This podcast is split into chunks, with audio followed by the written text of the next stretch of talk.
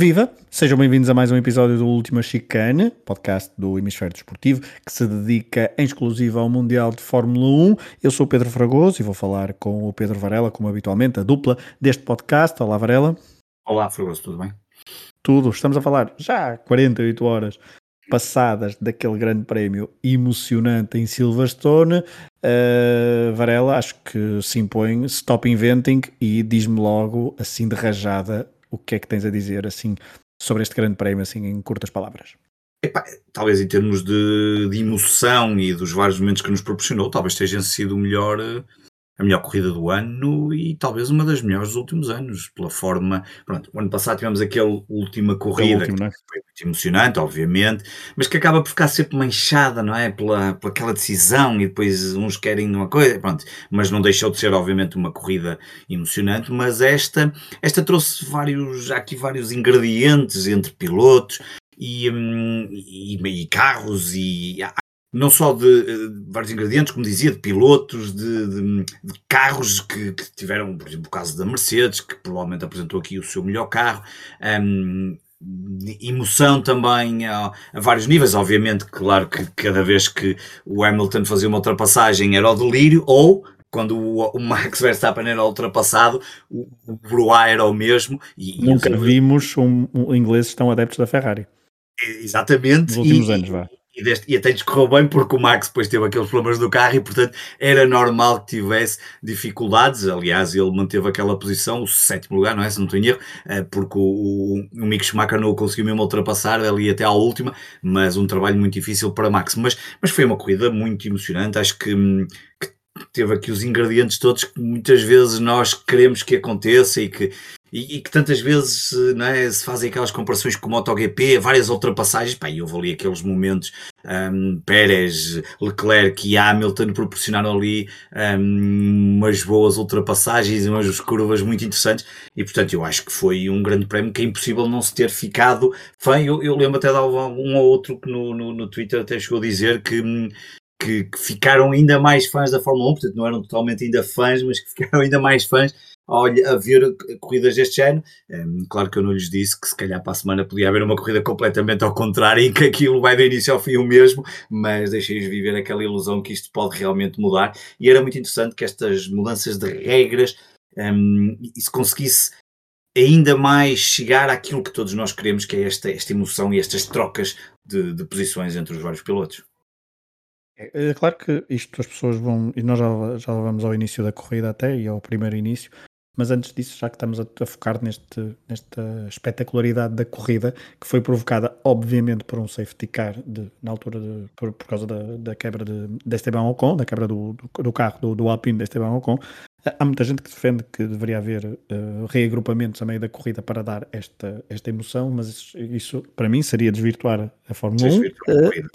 Ou seja, isto acontece a miúdo, às vezes há, temporadas onde há mais vezes, outras vezes há temporadas onde praticamente não existe. A questão da chuva também é outra questão aleatória que às vezes há, outras vezes não há, e acho que isso uh, faz parte, uh, e esta, este safety car, por exemplo, fez com que, e depois nós falaremos sobre isso porque é um dos temas centrais desta corrida, que é a questão da estratégia. A Ferrari optou por, por uma estratégia, uh, quer por um, quer por outro piloto, e, isso faz parte da Fórmula 1, faz parte da beleza. E nós estamos aqui a discutir uh, opções. Obviamente que estamos aqui como treinadores de bancada do pós-corrida, eles tiveram que decidir em, em, décimos ou centésimos de segundos, se for preciso. E, uh, mas, mas, é isso que torna esta aleatoriedade, ou seja, tornar. Eu percebo que se todas as corridas, a meio da corrida, houvesse um safety car para reagrupar, claro que haveria mais emoção, mas isso seria, pronto, desvirtuar a corrida. Isto uh, para dizer que indo ia até o primeiro ponto da corrida, o acidente de, de Zul, logo no início, um acidente assustador, uh, que felizmente o halo um, impediu outras coisas bem halo, mais graves. Estrutura, aquela estrutura à volta do piloto, aqueles cintos de segurança, tudo acho tudo, que é, é, fantástico, acho que não, acho que não há dúvida. Não, isso, isso, isso vai bater um... não é? Quando chovia e, um, e quando menos espera, assim um uma coisa que. Não, mas isso nos... bate também na questão da, da, Ou seja, as questões de segurança são algo claro. que são uma modernidade. E aquilo que eu estava a dizer há, há poucos instantes, uh, impedir que haja uh, novas inovações na forma estratégica de encarar uma corrida, pode ser contraditório. Mas a verdade é que uh, uma coisa é a segurança de pilotos, outra coisa é mudar a essência de uma corrida e de uma competição. E acho que aí uh, sou completamente contra a questão dos safety cars a meio da corrida para tornar, a, para tornar as corridas mais emocionantes, mas obviamente que questões de segurança, chuva, tudo o que é modernização dos carros e, das, e dos componentes que estão à volta do piloto para que uh, impeçam questões eh, graves, como poderiam ter acontecido neste, neste fim de semana, acho que isso um, cada vez mais, e acho que é, é mesmo minoritário quem acha que uh, questões de segurança são uma questão secundária neste Mundial de Fórmula 1, mas Varela, o teu olhar sobre este início, sobre aquele início, aquele acidente assustador, um, ehm, porque obviamente fica tudo para trás. O mau arranque de Sainz, o mau arranque de Leclerc ficam tudo para trás. Depois ficou, porque depois, como não se tinha completado uma volta, voltaram às posições da, da qualificação e, portanto, ehm, é, aquele mau arranque do Sainz. Mas, mas, a verdade é que o Sainz tem ali alguma dificuldade e eu acho que pode até ser alguma. O Leclerc depois também arrancou mal no, no recomeço. Eu acho que pode ser uma dificuldade ou, ou do próprio adaptação ao carro ou ali qualquer coisa do carro, porque o próprio Leclerc às vezes arranca um bocadinho melhor que o Sainz em várias corridas. O Sainz já tem falhado um bocadinho mais, mas depois ou, então o Max é mesmo muito bom e, e, o próprio Hamilton faz um arranque absolutamente na primeira. Uh, incrível, sim, na primeira, na primeira, a primeira, aquele, tudo bem que depois ali o Pérez também tem ali um, um atraso, bem, enfim, há sempre, há sempre condicionantes, mas a verdade é que Max e Hamilton fazem dois arranques fabulosos. O, acidente, efetivamente, lá está, é daquelas coisas que pode acontecer. Eh, enfim, já não, não vou. Eu na altura fiquei com a ideia que me parecia que o problema podia ser mais do. É o Gasly, não é? Que se coloca no meio, ou podia ser do Russell. Efetivamente, não, não acho que não, não é o mais importante, é, acaba por ser assustador. Um, felizmente, todas estas regras de segurança um, ajudam a que uh, o Zu tenha ido ao hospital apenas por medida de, de precaução e saia de lá completamente sem um único.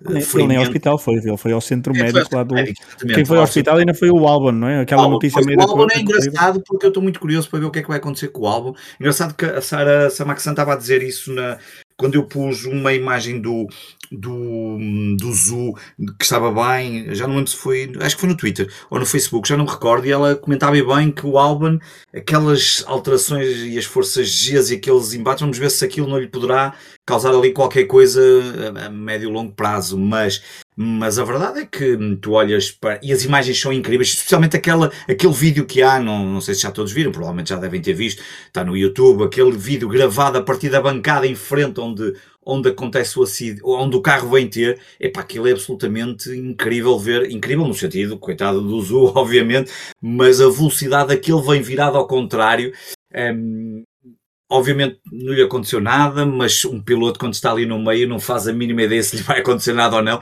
E aquilo deve ser absolutamente assustador, uh, neste caso completamente virado ao contrário. Uh, felizmente as regras de segurança, como tu dizias, têm sido muito melhoradas. Relembramos que o Alon no início foi, foi um problema e muitos não queriam. Acho que hoje em dia já ninguém tem dúvidas dessa, da importância que tem, não só do óleo, toda aquela estrutura praticamente inquebrável, ou se lhe podemos dizer assim. Um, de vidas, que é o mais importante. No, no digamos que este é, é, o ponto fundamental. Saber, todos os pilotos sabem à partida do risco que é a Fórmula 1, e, e eu acho que isto é, é, é um exemplo não é? Quando, quando os pilotos, quando falam, são estes 20 pilotos que estão ali este ano, amanhã serão, no próximo ano serão outros 20, mas são 20 pilotos que sabem perfeitamente que estão a correr risco. E está um risco, e um dos riscos eh, eles sabem perfeitamente que pode ser a morte. Um, tivemos o ano passado aquele caso do AS, do, do, do, do Grosjean, que foi absolutamente também inacreditável, e mais uma vez os milagres não só dos fatos e de tudo mais, e da, e da rápida intervenção, e também do próprio piloto, mas mas aqui acho que ficamos todos contentes quando um, depois desta grande corrida não houve nenhum problema e não nos tivemos, não estamos aqui a lamorear por causa de uma qualquer uh, ou morte ou por qualquer uh, perna partida ou outro dano extremamente mais grave, o que imagino que seria se nós tivéssemos estas medidas de segurança, por exemplo, se calhar, não sei, fosse com o Senna, fosse com o Ratzenberger também, não foi, foi o que morreu nesse Sim. ano também.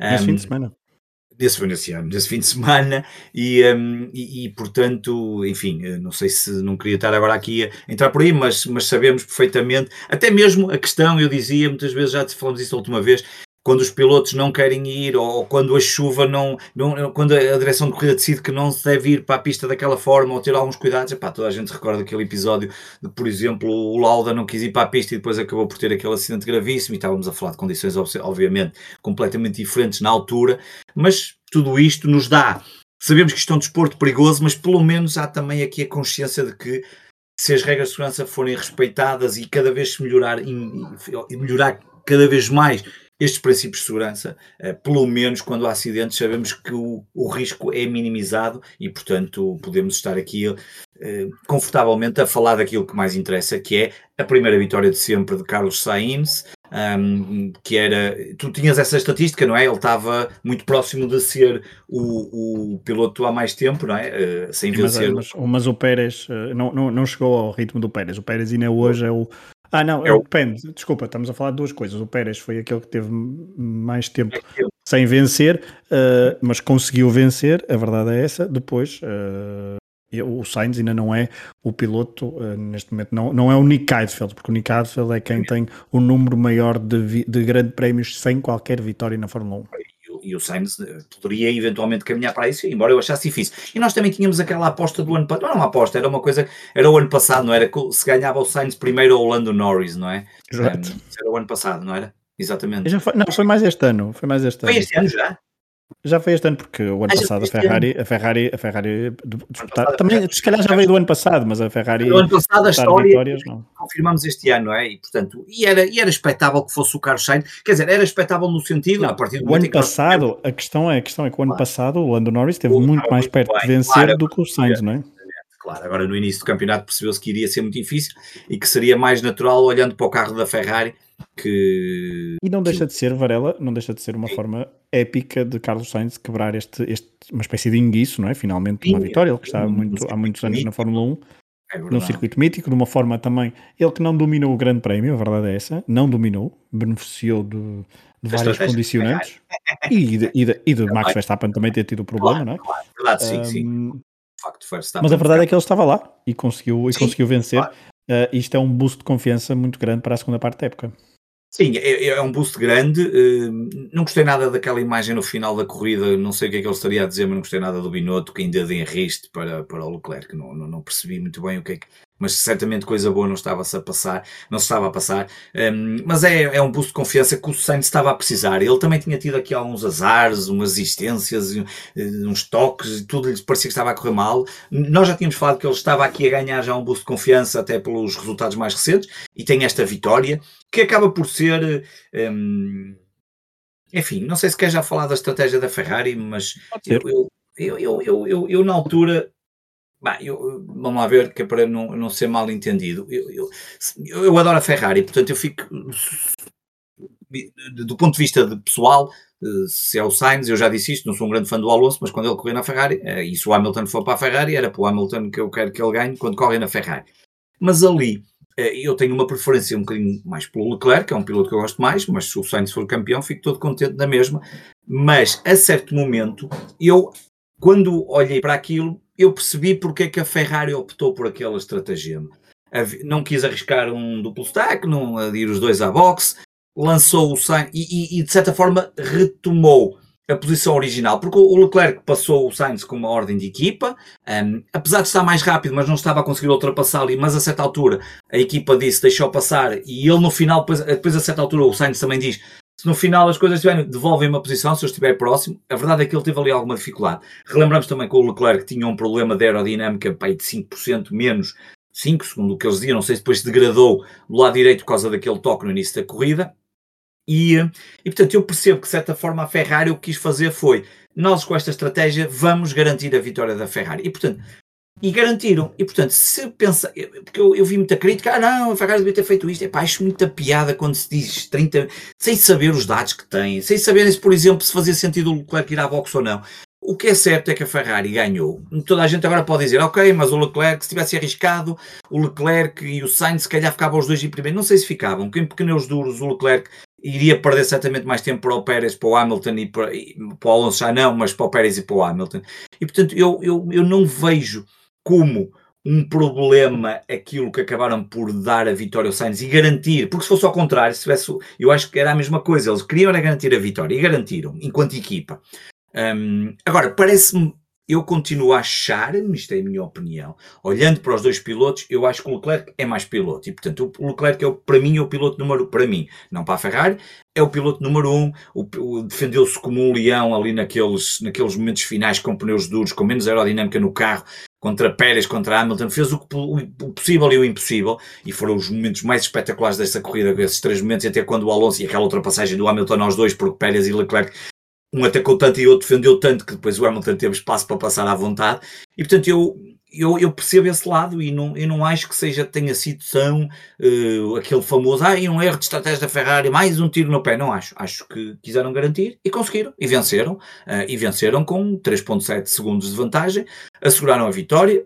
Conquistaram 37 pontos um, ehm, para, para o Mundial de Construtores, que parecendo que não, são importantes, a distância ainda é longe, estamos a falar de 265 para 328 da Red Bull, mas eu acho que acabou por, no final, conseguir o objetivo, que era a vitória.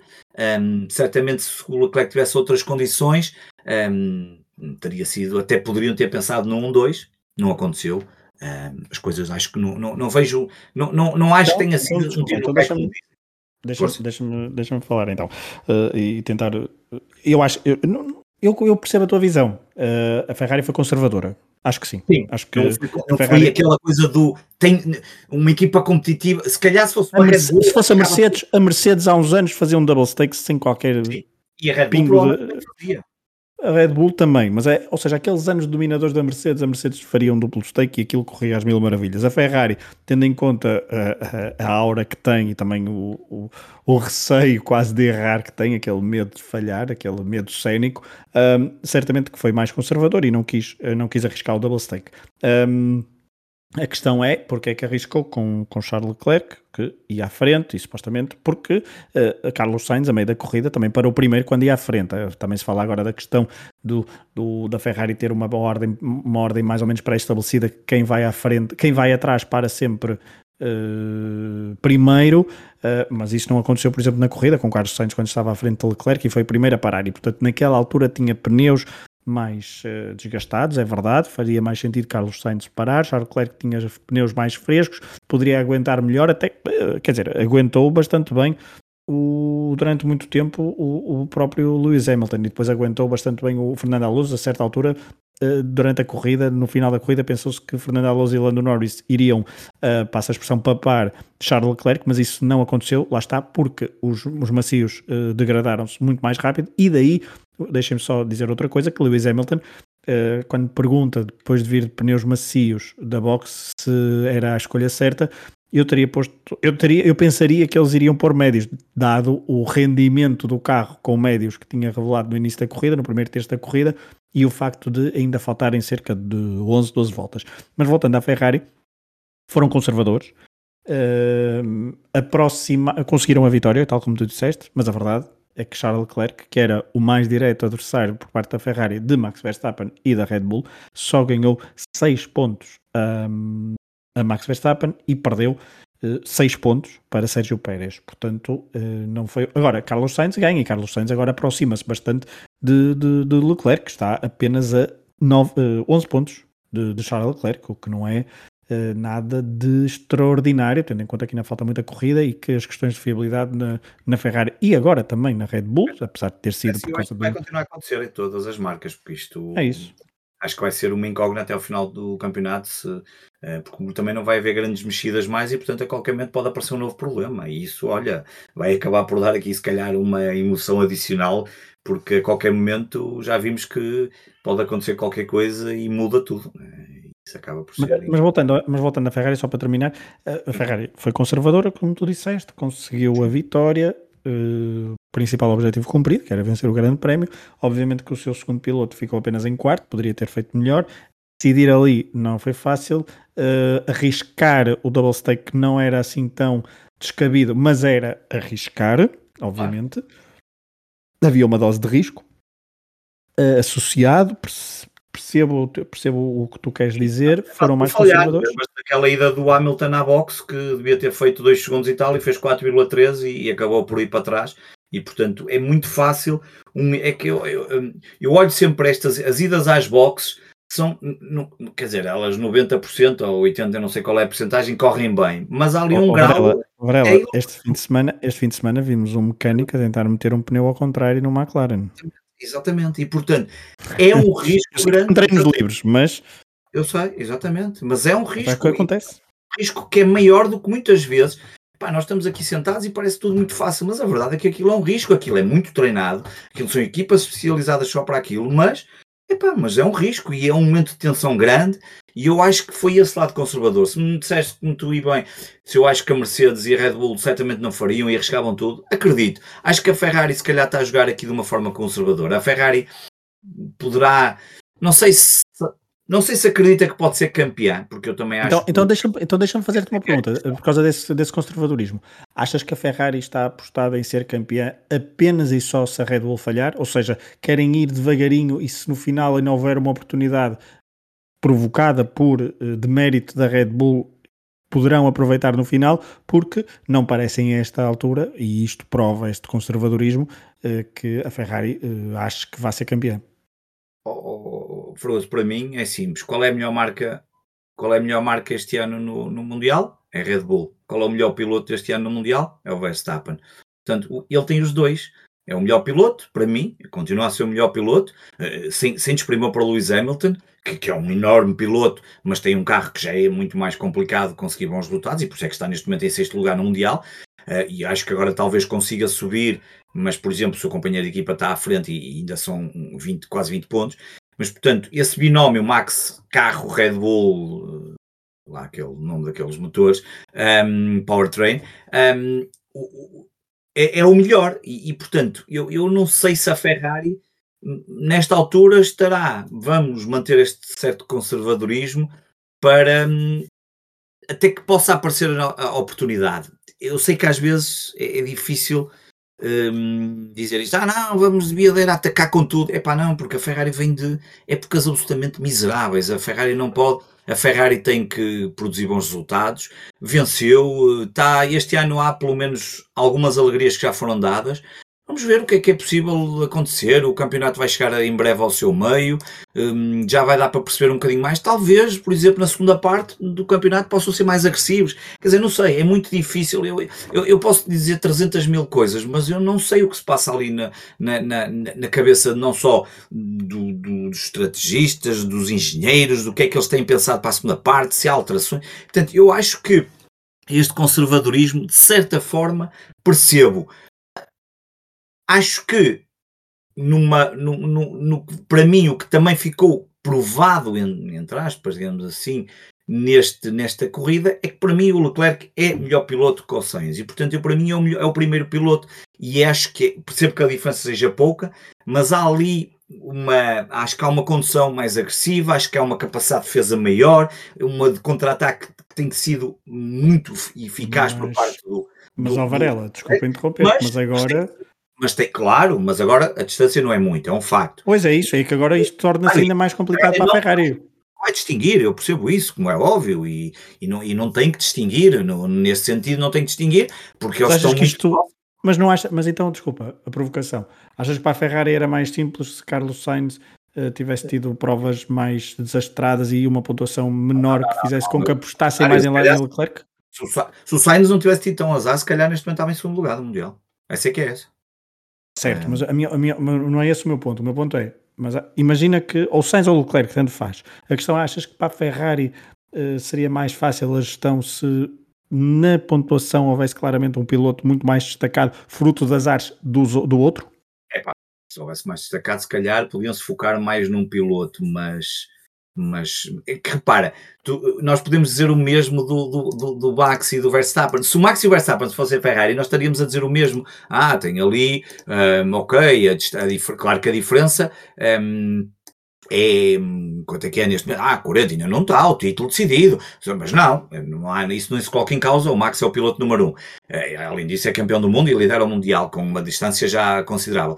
Aqui na Ferrari, eu, eu, o, que eu, o, que, o que eu acho, a minha opinião, não é o que vai acontecer. A Ferrari tem dois pilotos que estão muito equiparados e, portanto, vai manter esta coisa de um, até os deixou correr, não é? Houve lá aquela menção de rádio, corram, mas desde que não batam, não é? Eles não disseram isso, mas subentendeu-se mas, mas vão-se manter os dois pilotos muito, muito, muito próximos e, e, não há aqui um primeiro e um segundo piloto. Uh, se calhar poderia ser mais fácil gerir, como tu estavas a dizer, sim, talvez, se, se for só um piloto, mas não há. Há dois grandes pilotos, eu acho, eu continuo a achar que tem uma dupla muito boa e se conseguirem manter esta fiabilidade e se, e se o carro eh, continuar a melhorar e for suficiente para dar resposta aos Red Bull, se calhar ainda podem sonhar com o título, vamos ver, mas para já eu, eu, continuo a achar que o Max Verstappen, à partida, será o novo, vai revalidar o seu título de campeão, hum, porque essencialmente não só tem o melhor carro, mesmo que seja ligeiramente superior ao Ferrari, mas é melhor piloto e, e, e, e, e portanto, isso faz um bocadinho a diferença na hora da verdade. Varela, o, a Ferrari está a um, 63 pontos da Red Bull no Mundial Construtores e tem 61 pontos de vantagem para a Mercedes. Um, o que é que tu vês, olhando, tendo em conta também, eu vou, eu vou, eu vou colocar aqui na equação umas, algumas melhorias da Mercedes neste fim de semana, condicionantes ao facto de ser Silverstone, dois pilotos ingleses, uh, etc, etc, etc. Veremos, ou seja, não é preciso ter dar alguma uh, algum tempo a esta evolução da Mercedes, mas uh, olhando para o que resta do campeonato, achas que vês mais fácil a Ferrari ser comida pela Mercedes ou mesmo assim chegar à Red Bull? Ou achas que vai ficar neste segundo lugar e de, de, dali ninguém atira? Eu, eu, eu vi ali umas melhorias muito interessantes da Mercedes, mas eu acho que ainda está, está longe.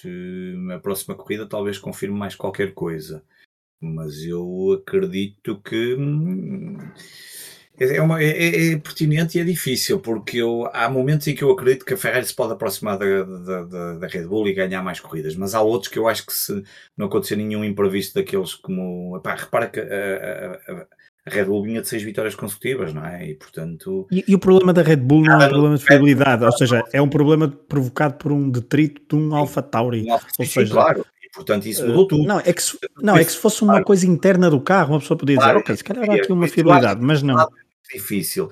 Ou seja, o carro provavelmente está mais fiável e, portanto, tem o melhor piloto e eu acho que vai ser, vai ser difícil para a Ferrari, mas não vi ainda dados suficientes, pelo menos, posso estar completamente errado, de que a Mercedes está no encalço da Ferrari. Mas isso pode acontecer, porque a Mercedes pode evoluir a forma que consiga chegar lá. Mas acho que ainda não há dados suficientes para perceber isso, Pedro, sinceramente. Acho que é, ainda é muito e... difícil e não há, é um exercício muito de futurologia difícil de fazer. E Sérgio Pérez, que uh, Agora voltou a ficar um bocadinho mais perto de Max Verstappen. O pai estava todo sorridente e, e certamente que lá dentro. Exato, mas certamente que lá dentro, uh, dentro de Pérez, dentro da cabeça, ele não quer desistir ainda, de, pelo menos nas últimas corridas, se tiver hipótese, opa, se tiver hipótese de lutar. Sim, o Pérez acredita, certamente, está a 34 pontos. E, e estava em último, uh, na segunda volta, não é?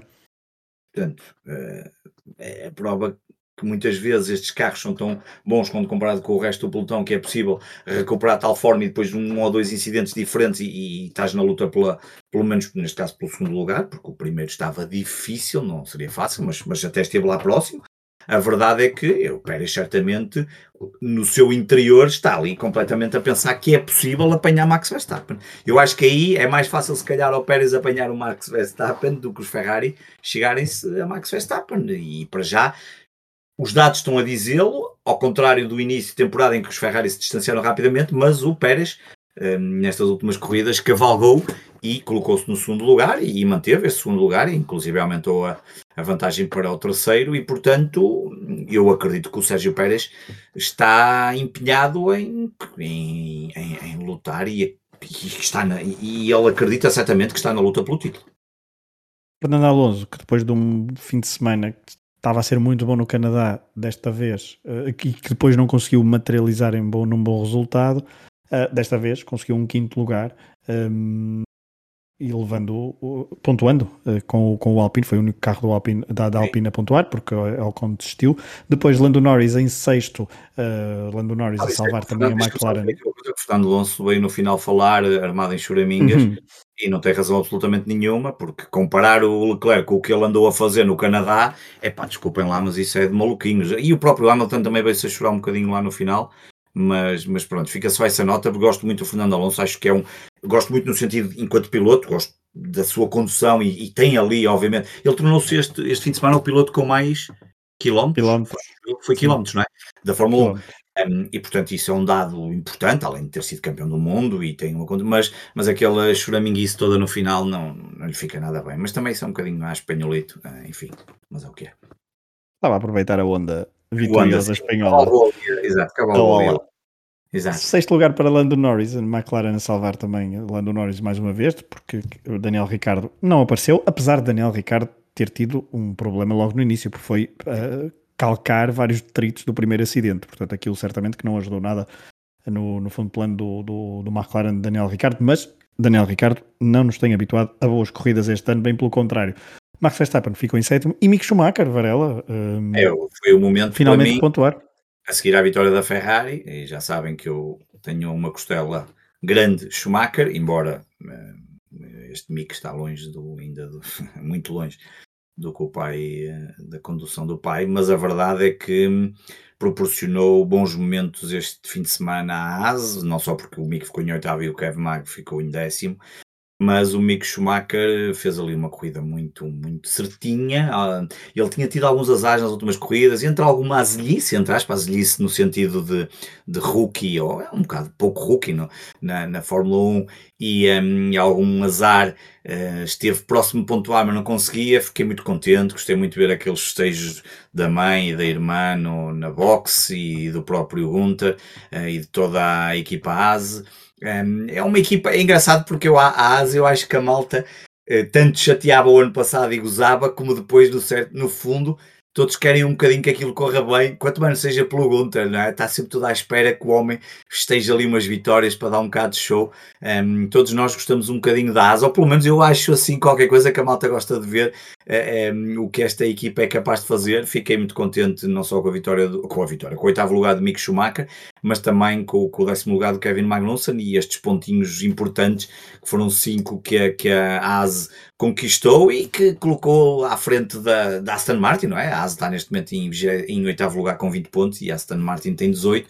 Um, a Aston Martin é claramente a maior desilusão para já deste grande prémio, maior que a Williams, que nós já sabíamos que ia ficar em último, mas a Aston Martin está, a coisa não está nada fácil, mas foi muito, muito bom para a Asa este fim de semana, correu muito bem, vamos ver se conseguem uh, manter, pelo menos, uh, claro que manter para o próximo fim de semana, mas não esquecendo, porque isto é sempre importante dizer, que desistiram seis pilotos, seis pilotos dos quais Ocon, Gasly, Bottas, Russell, Lee, Guanz e Ozu, pelo menos esses cinco, com possibilidade de ficar à frente do AS e, portanto, isto também ajuda, mas faz parte, as corridas são mesmo assim. Desde 25 de novembro de 2012 que o apelido Schumacher não pontuava na, Fórmula 1. Uh, tinha sido então na última corrida de Michael Schumacher na Fórmula 1 um, no Brasil, uh, até fechar aquela temporada de 2012 com, um, na altura, ao volante de um, Mercedes, ficou em sétimo lugar, pontuou, desta vez, Michael Schumacher, uh, Mick Schumacher em oitavo. Tentou, tentou, tentou, tentou, mas não e, conseguiu passar. Eu até tive medo que ele batesse e ficasse fora dos pontos. Eu acho, que, eu, acho que, eu acho que ali, eh, se fosse outro, outra posição, eh, se não fosse a primeira vez que estivesse a pontuar, talvez teria arriscado mais. Ele, obviamente, que deu tudo, mas certamente que também o facto de ser Verstappen e o facto de ser a primeira vez que poderia pontuar atenuou um pouco Diz, diz, desculpa. É, ele encostou bem, o Max Verstappen defendeu-se bem, apesar de tudo, não é? Mostra Sim, defendeu-se muito bem, não é? É ali a qualidade do Max, se calhar se fosse outro piloto, às tantas ele até conseguiria, ou, mas pronto, mas mesmo assim uh, foi, foi uma, uma, um bom final de prova. Uh, Vettel ficou em nono, também regressou aos Sim. pontos, também foi uma boa, uma boa participação. Foi, foi uma boa participação. Agora o problema é que Aston Martin realmente, o Lance ficou logo em décimo primeiro, uh, relativamente próximo do AS de Kevin Magnussen, uh, menos dois segundos, mas um, um, segundo e meio, mas, mas é, efetivamente a Aston Martin está tá muito longe da... Mas a questão, Varela, desculpa, a questão Varela é que durante muitas voltas pensou-se que Nicolas Latifi iria pontuar. Pontuar, e sim. neste momento é o único piloto que ainda não tem pontos, à exceção Nada. do Nico Hülkenberg, que só fez duas, duas corridas, Sim. mas não entra aqui para as contas, mas Nicolas Latifi ainda não pontuou e esteve perto, perto, perto. E era um fim de semana ideal, dada então as tais condicionantes que falaste, principalmente por causa das desistências, esteve perto, fez uma boa qualificação, foi à, à Q3 também, pela primeira vez na, na carreira, é preciso também sublinhar isso, e esteve perto então de pontuar, mas não conseguiu e vai ter de esperar agora uma nova oportunidade. Há já grande prémio no próximo fim de semana Sim. na Áustria, há um ringue. E não sei se o Latifi já não estará com a cabeça hum, fora um pouco da Fórmula 1, não é? As notícias têm vindo cada vez mais a público de que ele poderá já não estar no próximo ano. hum, pela, pela alteração, pela entrada do, do, do Oscar Piastri, não é? Tem-se falado Sim. muito dessa especulação da saída de Latifi. hum, há alguns órgãos de comunicação social que até apontam, eh, na- entre aspas, que o dinheiro, os, os bilhões, que, que os, os- os milhões que, que o Latifi traz, eh, que o pai do Latifi traz, poderão não ser suficiente para ser suficientes para manter esta posição. Hum, e portanto, eu imagino que isso mexe, como com todos os pilotos, mas ele ficou aqui próximo. Não sei se vai ter assim uma tão boa oportunidade como esta de pontuar. Vamos ver, olha. eh, mas, mas para já é o único piloto que não pontua e isso, isso quer dizer qualquer coisa, não é? O bom disto tudo, do facto da corrida ter sido muito boa, eh, e nós é que nós não vamos ficar muito tempo sem uma corrida de Fórmula 1, Ah, porque no que era próximo fim de semana. mais.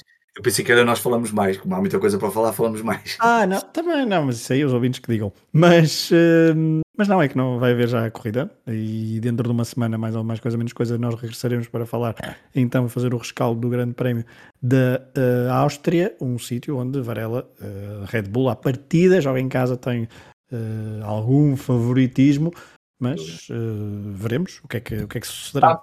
Nunca sabe se o carro falha, se chove, chove, não sei, acho que não está para isso, mas não, com este tempo imprevisível. Já vi, algum, já, vi, já vi algumas previsões de chuva para o fim de semana. É Vamos ver verdade, se já li qualquer coisa que poderia eventualmente acontecer, hum, uma, uma chuvinha para lá, mas, mas pronto, mas te- teoricamente é um circuito que a Red Bull é favorita. Vamos ver como é que os Ferraris se comportam e também muito curioso para ver como é que a Mercedes, como é que esta reaproximação, esta aproximação, reaproximação não, esta aproximação da Mercedes vai continuar e se está, se está no bom caminho, o que não deixa de ser o que, o que acontecer é ótimo porque passamos a ter aqui mais pilotos, mais carros a, a- a lutar por, por- pelos pódios, eventualmente pelas vitórias, e isso ah, seria muito bom.